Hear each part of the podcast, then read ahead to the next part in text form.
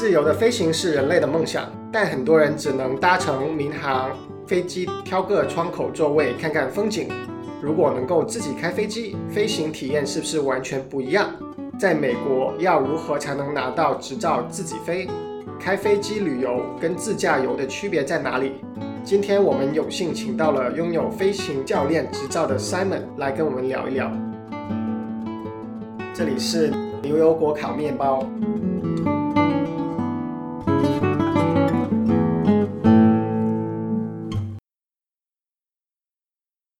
大家好，我是 Cat。大家好，我是 Simon。好，谢谢 Simon 来我们的节目。那我们开始先聊聊一些基本的问题吧。你拿到飞行执照多少年了？我零九年开始拿我第一个飞行执照，到现在十年刚好。哇，恭喜恭喜，十年了。那你一般每年飞多少啊？平均的话，如果是自己飞，一年大概可以飞到六十到一百个小时左右。六十到一百个小时。对，哇，你是分开多次飞呢，还是通常比较集中的飞呢？看情况吧，因为我如果是自己飞出去的话，一天可能就最多八小时左右。嗯，如果教学生的话，一天可能就四五个小时左右吧。其实教学生四五个小时飞的话，已经会蛮累的。嗯，嗯对。明白。那说一下你那么多年的飞行经验里面，觉得最有意思的一个片段是什么吧？应该是上个月，我妈妈最终就答应了跟我一起飞小飞机。然后她她对飞小飞机是有一种恐惧，然后她一直觉得说小飞机不比民航飞机安全，其实都是很多人的一个就是错误的观念而已。嗯然后上一个月我就说，其实我没有跟他说我们要飞出去，我就是跟他说，哎，我们去 Monterey 吃个 lunch。然后他就说，好啊，那就去啊。然后我就带他来机场，然后就说，OK，我们现在开飞机去。他其实还是蛮 surprise 的一件事情，但后来他觉得说，原来飞小飞机就是单引擎的嗯小型飞四人座的，其实真的还蛮舒服，而且很方便。对，那个是蛮有意思的一个经历。其他的，其实，在湾区飞了很久，景色几乎都那么一样，然后慢慢就开始觉得应该要飞出去，多走一点其他的地方。那你飞过的景色最好的航线是从哪里飞到哪里？途中有什么值得看的呢？如果说在湾区 Bay Area 我们在的这个地方的话，那当然是我们最 signature 的一个 Bay Tour。嗯就是我们从某一个小机场出发，然后绕一圈去到我们的 Alcastra，然后金门桥、Angel Island 那附近去飞。那个是几乎是每一个朋友来旧金山，我都会带他们去走的一个航线。其实那个航线还蛮有趣的。如果说是在外州的话，我最喜欢最喜欢的还是我在 Florida 做 cadet 的时候。呃，Florida，我们去呃，经过 Key West，然后去 Bahamas、那条航线，至今来讲还是我个人认为是最值得去飞的一条航线。所以那个时候其实蛮感恩的，因为我在 Florida 学我其他的 license 的时候，然后我的教练就说，就是你反正都人都在这儿，然后你也需要去去 meet 一些 requirement，就是他就觉得说。何不尝就是飞一条长城一点，去增长一下自己的那个经验也好，去见识一下也好。那个时候是那样的时候去。那条航线你觉得最值得看的是什么呢？那当然是 Key West 啊，Key West 飞过去之后，Bahamas 的那个呃每个岛每个海看上去真的很漂亮，而且你知道 Florida 那边他们的水是蛮清的，去到 Key West 以后，看到那些水的那些 color 都是绿色，它不是蓝色，是深绿色，然后可以看到珊瑚。然后，如果你是运气比较好的话，还可以看到海豚。哦，对，其实那个是蛮兴奋的一个 trip 来的。所以，如果大家真的以后有机会的话，真的啊、呃如果你要去巴哈马群岛，真的尝试一下去找一些小型的小飞机，这样子飞过去，因为这样子你比起坐民航机更有趣。对，那个景色会更加漂亮一点，我觉得，因为你是低空飞过去嘛。明白。我今天也刚刚去完 Key West，当然是开车啦，从 Key West 嗯一直往大陆方向开。所以你是从 Key West 起飞，然后往不是，我们是从 Fort Lauderdale 哦，起飞明白，所以你就会飞过 Key West 上空。，对，然后我们在 Key West 有做 landing，下去吃了一个午饭，然后从 Key West 再飞过去巴哈马。哦，对，哇，非常有意思。好，那我们接下来聊聊，如果想要自己去飞，自己去享受这样的旅途，应该怎么样拿一个飞行执照？那如果一个学生想要拿执照，第一个执照是什么？需要满足什么条件才能拿到呢？呃，第一个执照，飞行执照是呃 Private Pilot License，就是私人飞行执照。私人飞行执照首先要满足的条件是你一定要够十七岁，你才可以拿那个飞行执照。就是跟开车好像是一样吧，我都忘了。我也忘了。呃对，然后你要基本拿一个我们叫 Class Three 的一个 medical license 啊、medical certificate。Class Three，因为 medical certificate 在美国有三个呃不同的 level，Class One、Class Two 跟 Class Three。通常来讲，民航的飞行员他们都会拿 Class One，这是他们的一定的一个 requirement。嗯，如果你是普通的 commercial pilot 的话，你可以拿 Class Two。如果你是 student pilot 的话，就一定要拿 Class Three。Class Three 的 medical certificate 可以维持五年，五年之后你要 renew 才可以继续你的飞行。然后现在联邦民航局 FAA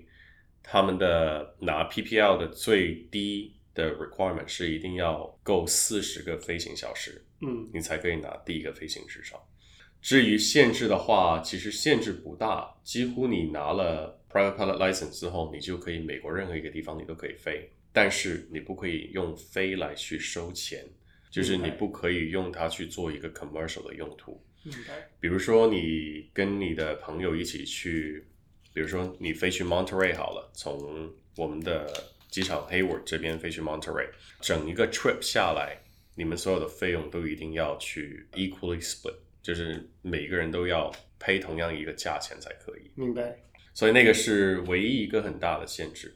其他的话都应该没有什么。那当然，你考第一个飞行执照的时候，我们都是用单引擎的飞机去考的，嗯很少很少，极少数会用双引擎的飞机去考，因为双引擎的那个租金会很贵。哦单引擎飞机考完以后，你不能去开双引擎的飞机，，OK。所以它是有一个非常严格的一个 restriction 在里面。那单引擎、双引擎这些，那四十个小时是分开算吗呃，不是，？OK，对，都在算在一起。但是就是我刚刚所说的，几乎没有人会用双引擎的飞机去考第一个呃飞行执照，明白。因为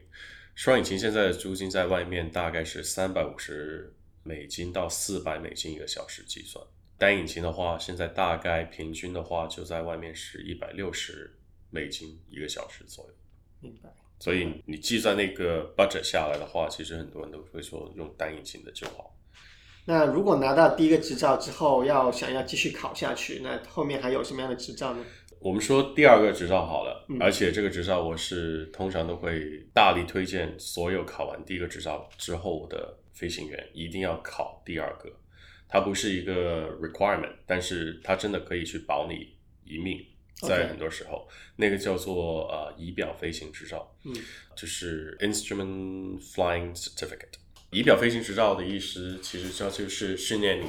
在低能见度，好像我们今天你来黑尾的时候，那个能见度很低嘛，对对对对对对？就是能够在低能见度或者是在云里面，可以靠飞机里面的呃仪表去带你从 point A 到 point B，然后你可以看不到外面任何的一个东西，你只能看着你的仪表，你就可以从 A 点飞到 B 点。为什么说是能够救你一命？大家可能应该会听说过，其实有一个非常经典的一个案例，就是啊、在一九九九年的七月十六号，我们以前总统 John Kennedy 的儿子、呃 John Kennedy Jr.，他就是因为在没有自己拿到仪表飞行执照的前提之下，把飞机带进去了一个低能见度的地方。嗯然后，因为我们人体生理的那个反应，在云里面或者是在看不到外面情景里面，人的那个 sense 会有一个很大的一个转变。对，他去把那个飞机一飞机一直在不断的往左还是往右，我忘记了去转，但是他一直以为飞机在平飞，嗯。所以当他说飞机要平飞，他要去转去另外一个角度的时候，他就猛地在那边去把飞机去掉头，然后当他的那个角度太大的时候，飞机就做了一个我们叫做 graveyard diving，OK，就一直往下冲，然后到最后他跟他的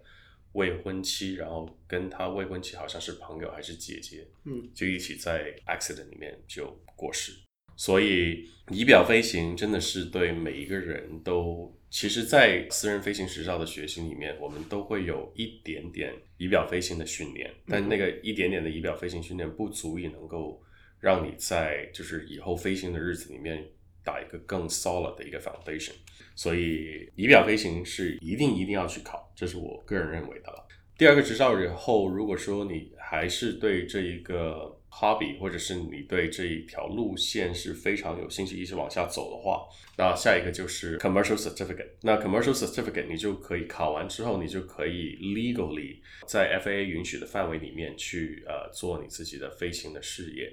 比如说是带别人去 tour 啊，嗯，或者是可以去 banner towing，就是如果你现在在球场上面，很多时候有球赛的时候，你就看到有些小飞机拉着那个横匾在那边飞，对不对对对对对对那个叫做 banner towing，那是一个呃可以的。或许呢，有些人会去一些农场去帮那些农田撒农药，嗯那个也是呃在商业飞行执照里面可以允许的直飞的范围。然后商业飞行里面 commercial certificate 里面分开了两个部分，你可以拿 single engine 的 commercial，嗯，如果你拿完 single engine 之后，你对你想开多引擎、双引擎的飞机的话，OK。你就要考一个 multi engine 的 certificate，OK，才可以再继续往下走。考完之后，如果你还是对这一个飞行很有兴趣的话，就考一个叫做飞行教练的执照，嗯。那个就是我现在有的一个执照。嗯。那个执照考完以后，你就可以再教其他的学生去飞行，把你自己的飞行梦想传给下一批的飞行员。其实那个还是蛮有成就感的一个一个 certificate。嗯，那拿到了执照之后，一般要如何的 renew？我们的飞行执照是不会过期的，OK，这是一个很多人都有一个都以为这是一个呃，好像驾照一样。对，好像驾照一样。但是呢，如果你要 legally 嗯。去自己飞的话，OK，，OK，我们说一个 legal 的一个 concept，对，呃，私人飞行驾照的持有者一定要在每两年去做一个叫做 flight review。这个 flight review 呢，它是一个蛮简单的一个 process，就是一个有飞行教练执照的一个飞行员，他带你就是做几个小时的地面课程，然后做几个小时的飞行课程。呃，做完以后，他 make sure 你的那个 foundation 还在那边，make sure 你的飞行的那个 skill 还在那边的时候，他就可以 issue 一个 endorsement 给你，帮你去 renew 一个新的两年的一个飞行有效的那个有效期。明白。然后呢，renew 以后还有一个我们在节目开始的时候说过的，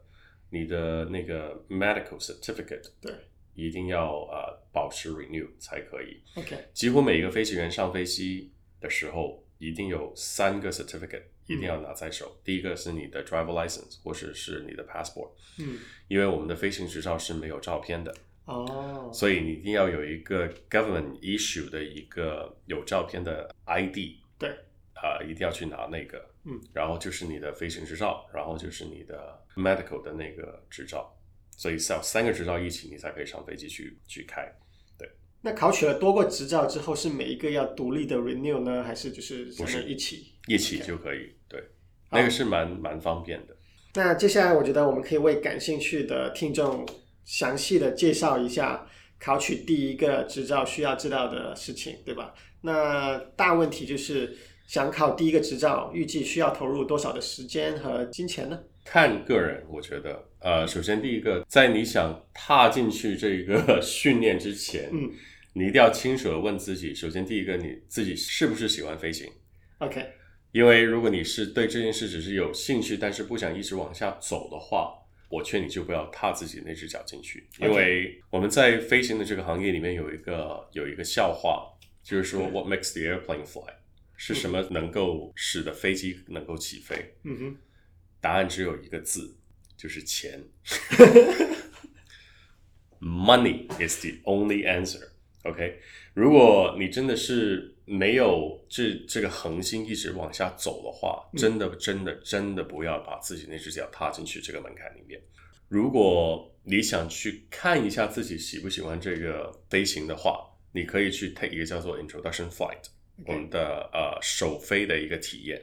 首飞体验通常是呃一个小时，然后教官就会在地面跟你讲解一些非常非常基本的飞行常识。然后上到天空以后，呃，或者是还没有上去，他就可能让你做自己第一个的 take off。然后上去以后，他会呃带你去啊游览一些景点啊，或者是让你自己去碰一下那个 flight control，嗯，然后看一下你个人感觉你自己的手脚是不是有一个平衡在里面，对不对？然后如果你飞完第一个 flight 以后，你觉得自己 OK，嗯你觉得自己是对小飞机没有抗拒，你觉得自己真的可以完成这个 license 的话，我们才去看我们需要的时间跟资金的投入是怎样，对不对？我们先说时间，以一个全职可以投进去、摆放时间进去全职去学的学生，通常 private pilot license 在半年之内可以拿得到。半年之内你要去看天气会对你有影响，因为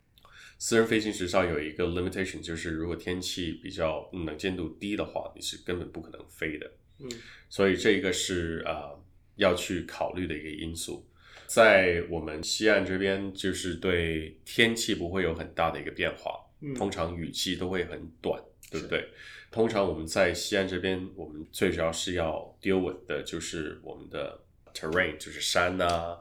啊、其他那些障碍物在地面的。如果你要去东岸那边飞的话，比如说是啊、不要说东岸，我们说南部好了，在嗯。Florida，、Florida 呢就几乎都是平地，嗯。所以你飞的那个时候呢，你可以低飞在一千、两千、三千尺都没关系。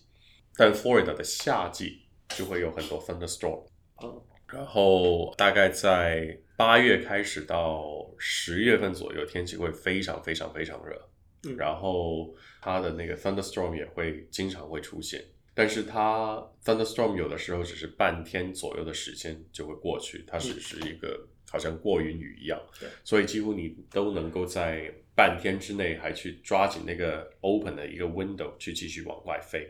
如果你是需要，就是好像你自己有一份 full time 的 job，对你只是想去考虑去玩一下，或者是去作为一个 side hobby 去拿第一个飞行执照的话，通常在九个月到十个月之内，你都可以做得到这个东西。但是在这九个月到十个月之内，你一定要非常的去 commit 做一个事情，就是你每个周末或者是你自己 day off 的时候，你一定要坚持的来机场去跟你的教练去飞。嗯，因为飞行是一个呃很讲究 muscle memory 的一个动作。你进去了飞机以后，你进去 cockpit 之后，我们其实每一个飞行之前都有 checklist，每一个飞行之前都有一个 flow，你需要去从飞机的左边到右边怎样去按那些按钮，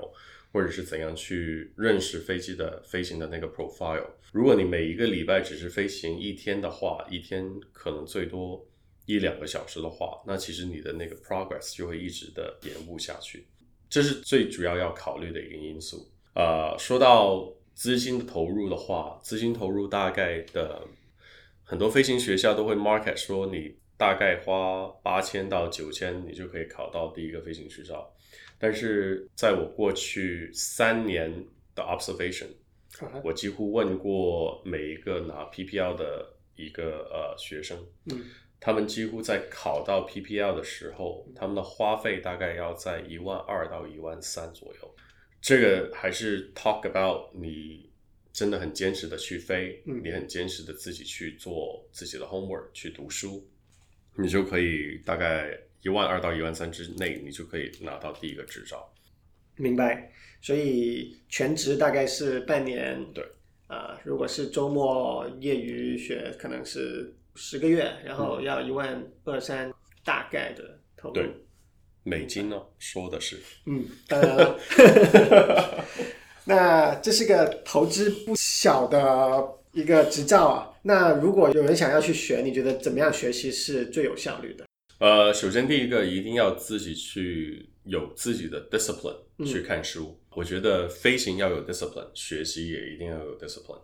一定要去完成你教官给你去 assign 的那些 home reading 啊，或者是上网去看。其实现在我觉得现在最有趣的一个现象就是，很多 training 的 provider 他们会有自己的 online 的 ground school，嗯他们会有自己制作的 video，嗯，啊、然后呢，YouTube 上面 surprisingly 也会有很多人去放他们的 training 的 video 上去，那些都应该要去看。有几家比较出名的呃 training provider，他们的 online ground school 我也是蛮推荐的。嗯那当然不在这里讲，如果就是有兴趣的话，大家可以去 email 给我，我会跟大家详细跟大家去说那个事情。啊、而且那些 training 的 program 大概只是两百块到三百块左右，而且你是拥有了那个 license 的那个 licensing right，你是可以 unlimited 的去 log in 进去你自己的 account 去看那些 training 的 material。那个是一个非常好的一个辅助。然后 FAA 自己也有一个系列免费的可以让你下载的书可以去看。嗯啊、那当然政府出的那些文献或者是那些 training 的 material，他们都会比较 dry，就是很很很乏味、很枯燥无味的。嗯就很老实说，但是他们的一个 solid 的 foundation，他们还是会有提供给你的。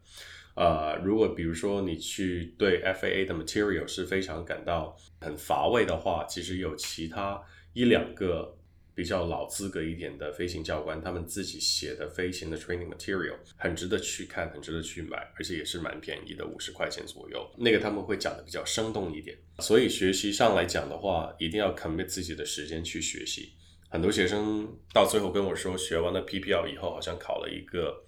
另外一个大学的 degree 出来一样。哇，对，因为飞行里面，你除了呃航空理论之外，还要读很多的东西，比如说是气象，气象是最难最难学的一个一个 subject。但是透过 online 的 ground school training，透过你去看其他的 reading material，其实那个还是蛮容易可以去过的一关。就是我们要去学的就是 risk management。risk management 其实在飞行里面是最大的一个功课。我们通常都跟学生讲说，要教一个学生去飞，其实是非常容易的事情。要教一个学生什么时候不去飞，是最难的一个事情。那个是地面的培训课程，飞行课程的话，一定要 commit 自己一个很 solid 的时间，跟飞行教官，比如说我们 regularly 一个礼拜一定要有两堂课的时间，嗯，教官带你出去飞，因为现在在整个美国，我们都很缺教官，因为很多 airline 在不少的飞行学校都把很多教官就是扯了进去 airline 那边去飞，真的，所以就导致了一个好像骨牌效应一样，嗯，到下来之后，就是飞行学校现在很难请飞行教官，对，请了以后，飞行教官的时数基本上是我们每一天只能够飞八小时最多，嗯，所以你想再去飞 legally，我们不可以再去飞八小时以内。而且现在一个教官如果是一个全职的教官的话，他一个人可能会带四五个学生。嗯你想象一下，如果他一天要只能飞八个小时，一个学生我按你最少飞一个小时半，嗯他可能也会安排不了那么多学生跟他一起飞嗯。然后天气是一个状况，然后飞机也是一个状况，因为飞机如果是要维修或者是有什么变化的话，你那堂课你就根本没有可能去飞了。所以呃，一定要懂得去 plan 好自己的那个 schedule。嗯这个是一定要很有效率的去 plan 自己的 scheduling，那个是对你的学习上来讲是帮助很大的。那放在学习上的时间和放在飞行练习的时间的比例大概是怎么样？一半一半呢，还是其中也有一项会？我觉得在 private pilot 里面的话，大概是百分之六十在读 training 的 material ground school，百分之四十左右是要去飞，然后到了后期准备考试的时候，嗯，几乎是百分之八十的时间去飞准备考试，因为你要去 make sure 你自己飞的那些项目都能够在 guideline 里面有一个标准，因为我们每一个考试都有一个考试的标准，OK，考官只是按照那个标准去考核你，他不会另外加很多其他有的没的的东西。嗯所以那个呃动作飞行的动作一定要根据那个 guideline 去做好。其实到了后期的话，你的 book knowledge 应该是要蛮 solid 的了，所以你就几乎不用再去看 book knowledge 的东西，就 focus 在飞行里。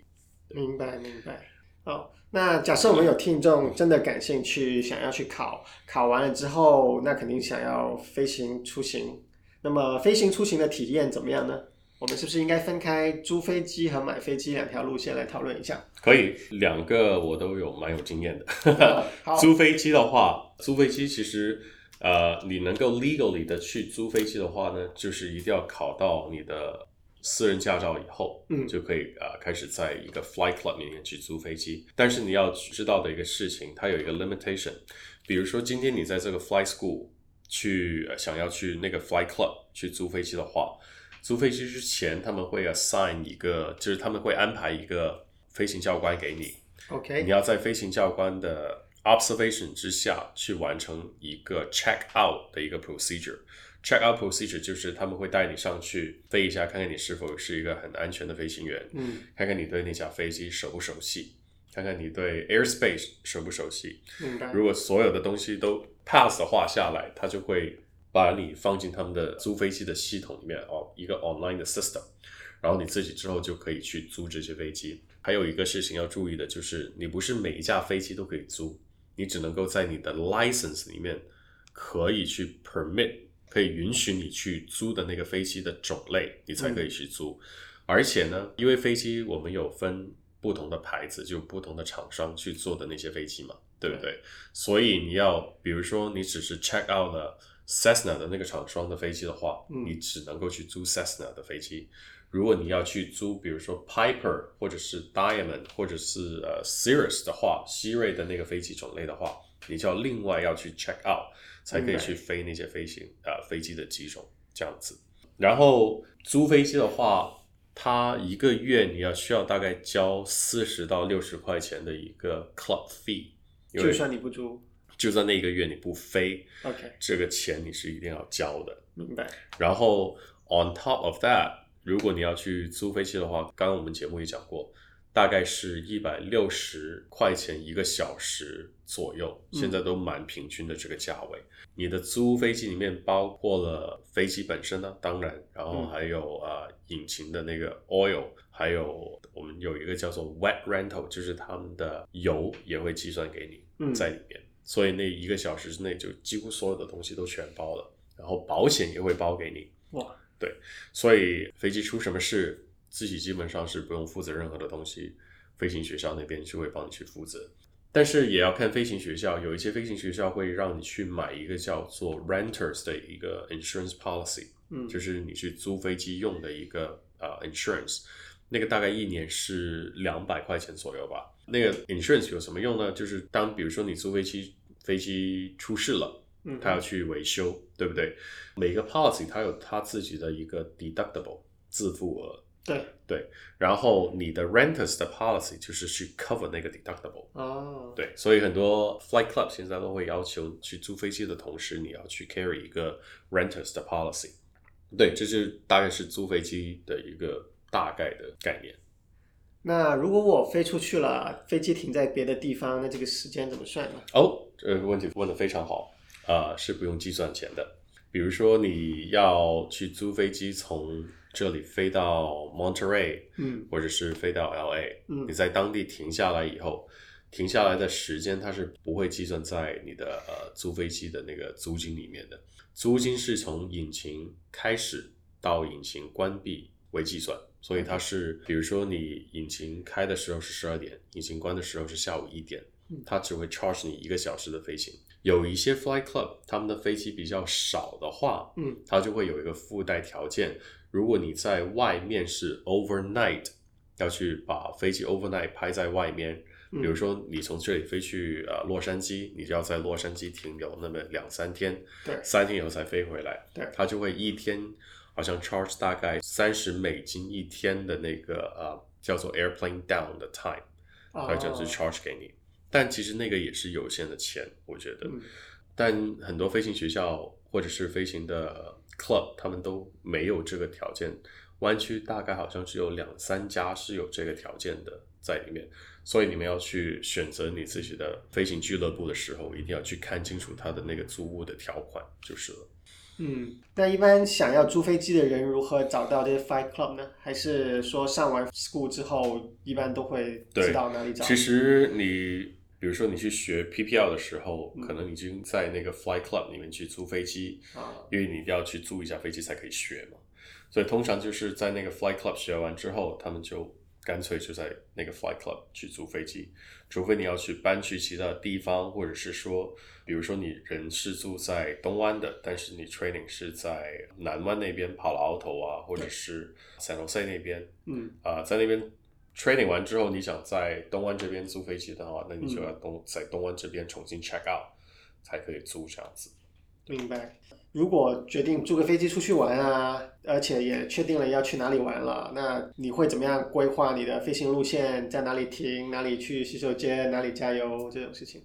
哦，那个是呃，其实，在你的 training 里面，它都会有这样的一个 training 的一个 item 去教你的。嗯比如说，首先第一个你要去了解一下飞机它自己本身的 limitation 是什么。嗯比如说一架普通的 Cessna 单引擎一七二来讲，他们的一七二 model，它最多可能飞四点五个小时，大概五百个 nautical miles，你就要在它的 limitation 里面去 plan 你自己的行程。通常是怎样计算的？比如说，你从这里飞去洛杉矶，one way straight line，就是一条直线的话，大概就好像是三百个 nautical mile 左右。所以这是 well within 一个飞机的一个 limitation，、对不对？但比如说你要从这里飞去西雅图，那就不是那么计算了。那你要去计算一下你的飞机的耗油量，你应该在哪里去加油，你应该要在哪里去休息，这都很讲究的。比如说，不是每个机场都油可以加，嗯也不是每个机场都会有你自己的那个油的那个种类可以加。啊，所以就要去飞行之前，你要做很多的功课，去看一下哪个机场有哪一种油。嗯，而且最有趣的地方就是每个机场的油价都不一样。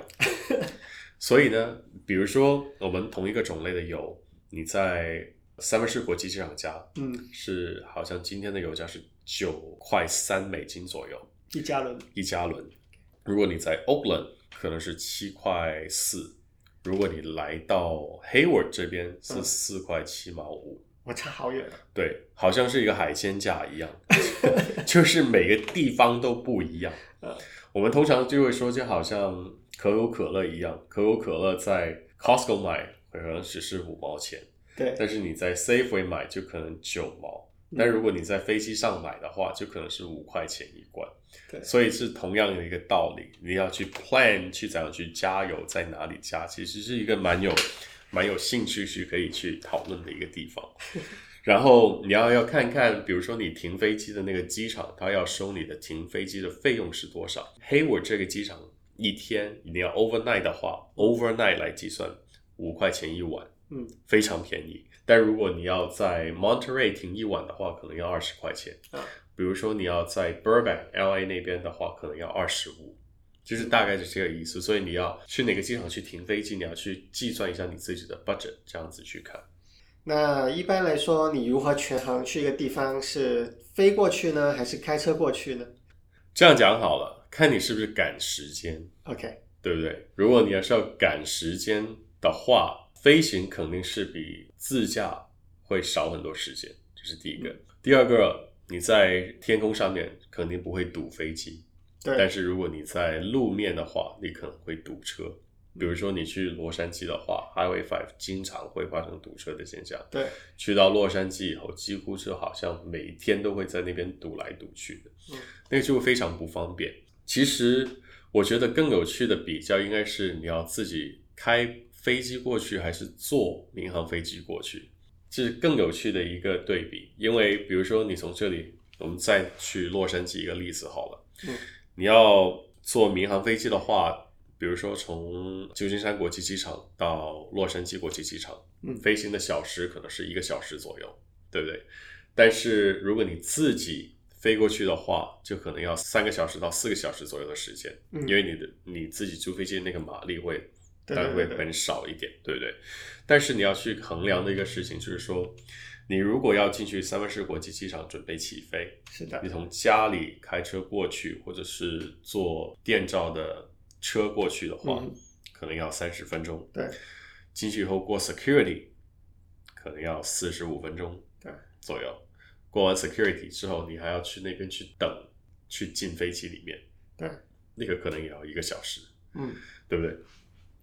上了飞机以后，在那边坐着等起飞，可能也需要二十分钟。对，然后一个小时飞过去，落地以后，飞机还要去 taxi 进去他们的那个航厦，对，航厦之后你要去出来，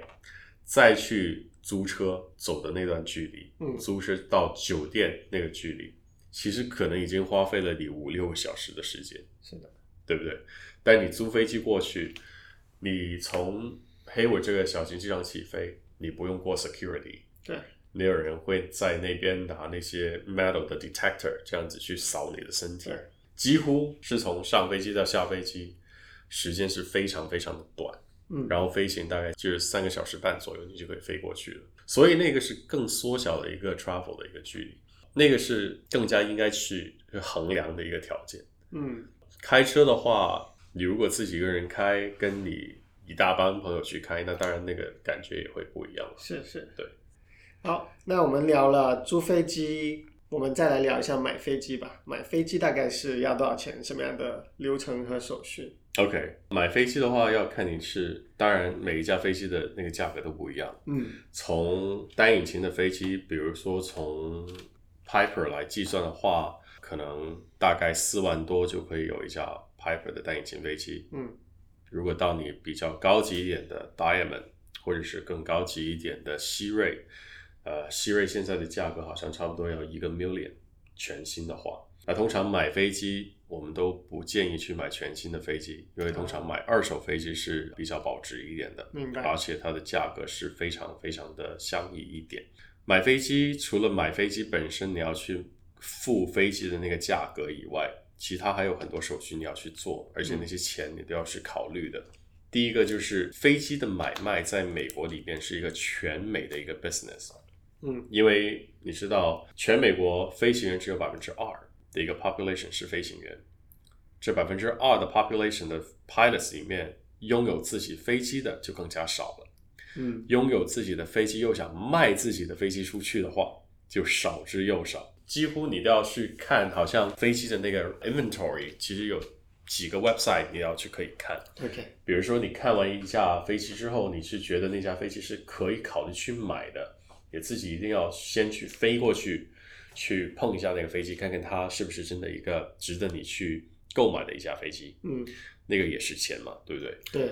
如果你选中了那架飞机以后，在买飞机之前，你要做一个叫做 pre-buy inspection，OK，等于你买一套房子，你要去做买房子之前去验屋一样子，对对对对对？对要去验飞机，验飞机的价格大概在六百到八百块左右。然后验完了所有东西以后，你觉得这个飞机是可以作为自己拥有的飞机，你就要去买的话，你要去 negotiate，跟那个卖家去 negotiate，看看你在 pre-buy 里面发现了什么东西，你就要去 pre-buy 的时候，比如说你发现它的座位是烂了，或者是它有一些一点点毛病，但不足以影响飞行安全的话，嗯。这些你都可以去跟那个卖家讲，他，OK，就会就是减低一点价格给你。嗯，这个动作做完以后，你就要去做 escrow，因为你当然不可以直接写一张 check 就这样子给那个买家，这样子对你很没有保障嘛，对不对？嗯就好像你买房子一样，他们都有一个叫做中介人，他们的 escrow，你就要把钱放进去 escrow 里面，escrow 再帮你转过去。对，escrow 的费用虽然有限，但是也是几百块钱的事情。然后当你拿了钥匙以后，看看你的飞机在哪里，你要自己把它飞回来。如果你的飞机是在东岸的话，你可能要花大概三四天的左右才可以把那个飞机飞回来。是，西岸这边，如果你是在中部的话，可能时间是一两天的时间，嗯，但那个也是你的金钱嘛，对对，而且你还在中间住，对住还要去吃，这还是一个一个事情。但是呢，买完自己的飞机以后，其实其实那个感觉会蛮奇妙的，就你可以去拥有一架飞机，然后你可以随时随地都可以嗯去 access 到这一个啊、飞行，其实那个是蛮有趣的事情，因为你就不用跟其他的租客一样去抢去租其他的飞机嘛，对不对？因为飞机是你的，你什么时候飞出去也好，这样子都好都可以。所以大概的流程是这个样子。那买了之后有没有什么保养费用啊，还有那当然停飞机的费用啊，这些大概那当然有多少？停飞机的费用也是海鲜价，每个机场都会不一样。帕拉奥头现在你去做一个户外的 tie down，只是在户外把那个飞机停在户外里面，然后他给你两条绳索这样子绑好那个飞机，我们叫做 tie down，那个好像是一百八十块钱一个月，在 Hayward 是需要六十块钱。所以就是要看你在哪个机场去停你自己的飞机。嗯如果你要去摆进去 hangar 里面的话，就是那个停机坪里面的话，那个费用就会更加贵了。那个费用大概是三百多一个月左右吧。保养的话，飞机每一年都需要做一个 annual inspection。annual inspection 看看你的飞机的种类吧。嗯比如说单引擎的话，大概在三千块钱左右一年。就是你需要把那个飞机开去给 mechanic 去做一个 full check out，就是他从他要去看你的引擎啊，他看你的 airframe 啊，看你的 control cable 啊那些东西，那所有的东西都搞定完以后，他才可以帮你去签一个叫做 release back to service 的一个 endorsement 在你的 logbook 里面，有了这个 endorsement 才能够继续去飞你自己的飞机。如果你的飞机在 annual inspection 里面 find out 了什么问题，需要去弄，需要去维修，那个是再去另外加上去的一个价钱。飞机当然少不了的就是有自己的保险了。对，呃，如果你是 commercial 的 certificate holder，嗯你的保险大概在五百块钱一年，比你自己车的保险还要便宜。所以，嗯，就是飞行在买卖飞机或者是呃去保养飞机、去投保自己的飞机，也是一件蛮有趣的一个事情来的。对对对这挺有意思的。就好像车是最贵的，就是因为大家都能够买得起车，反正飞机和房子的保险倒没那么贵。对而且车每一天都在开嘛，所以它的出事率一定会比飞机要高啊。很多时候，人家都说飞行是很危险的一个东西，但是我说你驾车自己在外面比飞行更加就是那个 risk 会更大，对因为对车本来就是太多嘛，在路上。嗯，对。那我们最后来对比一下租飞机和买飞机之间，什么情况下应该选择租，什么情况下应该选择买呢？要看你自己一年的飞行有多少。嗯比如说你一年飞行下来只是三十多、四十个小时的话，那你去租飞机就好了，嗯就不用自己去花钱去买一架飞机。但如果比如说你自己真的很想拥有一架飞机，你想飞多一点，也不想跟其他 renter 去抢去租那些飞机的话，自己拥有一架实在也是呃很值得的事情。而且拥有完以后，比如说你考完了私人驾照，你想再继续往下考的话，很多时候现在呃，我的一些就是学生也好，我的客人也好，他们就会自己去先去买一架飞机下来，买完以后再在那架飞机上面 continue 他的一个学习。哦，学习完以后，他可以把这个飞机放进去 fly school 去租出去给其他的学生用。哦，那个你可以收一笔钱，或者说你不想再丢我其他就是很头痛的事情啊，比如说 annual inspection 啊，就是保养其他事情，你可以把飞机卖回出去。飞机现在的价格呢有市有价，嗯哼，而且它有时候你会很 surprise 的，它会保值，看飞行的就是那个飞机的种类。所以很多时候现在我们都说，如果你自己可以负担得起的话，先买一架飞机下来再去学，学完之后。你可以把飞机放在飞行学校租出去给其他人去学飞也好，或者是租给其他 pilot 飞出去也好，自己有一个 side 一个 side income，嗯，或者是你把飞机再卖回出去的话，它的飞机的价值还是保持的蛮好的。飞机租出去的话，能够 cover 你平常的这些费用吗可以，绝对可以，？OK，绝对绝对可以。那一般买飞机有没有贷款有飞机，很多现在好像是美国银行的贷款，它是最常见的，因为它跟 AOPA 这个 foundation 有合作，所以呃，大概那个 interest 现在好像这个月我几个礼拜前看了一下，好像四趴多到五趴左右。嗯那个贷款的利率。如果你需要高额一点贷款的话，其实很多银行现在都会有做这个事情。低额贷款的话，好像美国银行也有做，而且你可以十年、十五年的限期，如果你提早 pay off，它也没有 penalty 给你。所以其实跟你买车去贷款、买房子贷款，其实步骤差不多都是一样。明白明白，看起来这个行业还挺发达的。对，我在想，将来会不会有一天汽车也是这样子？你买回来不开的时候就放着，别人可以去开，然后你又把成本好像现在已经有这样的 business 的 model 了吧？嗯，有的有的有的，嗯，只是可能没有飞机这么普及而已。嗯哼，好，那我们节目差不多要结束了，最后就还是问一个问题吧。如果有听众已经蠢蠢欲动，想要开始学飞机了，那接下来应该从何处着手？首先要去看自己住的地方附近有没有飞行学校，有没有飞机场。如果你住在湾区的话，其实你住在湾区的任何一个地方，几乎都有在驾车半小时之内到一小时之内，你都可以去 access 到一个机场。找到飞机场以后，就去找飞机场里面驻场的飞行学校，嗯，一定要去看一下这个飞行学校开办了多长时间，他们的飞行教官的他们的职数是怎样的，他们的 qualification 怎样。最重要是要看他们的飞机多不多，因为这个如果你要去学飞的话，你一定要 make sure 自己可以随时可以 access 到一架飞机。嗯。如果他的飞机的存量比较少，instructor 也比较少的话，嗯，那我就建议你去找另外一家飞行学校了，因为飞行真的是一个蛮烧钱的一个 hobby。如果能够在控制好自己的 budget 以内去赶快学的话，啊，你一定要在 step one 的时候就要 plan 好这个东西。所以飞行学校它的 qualification，飞机那队 fleet 他们的那个机队有多少飞机，嗯他们的 instructor 有多少人，这个也是要的。而且而且最重要现在的是，美国现在有一个 scenario，就是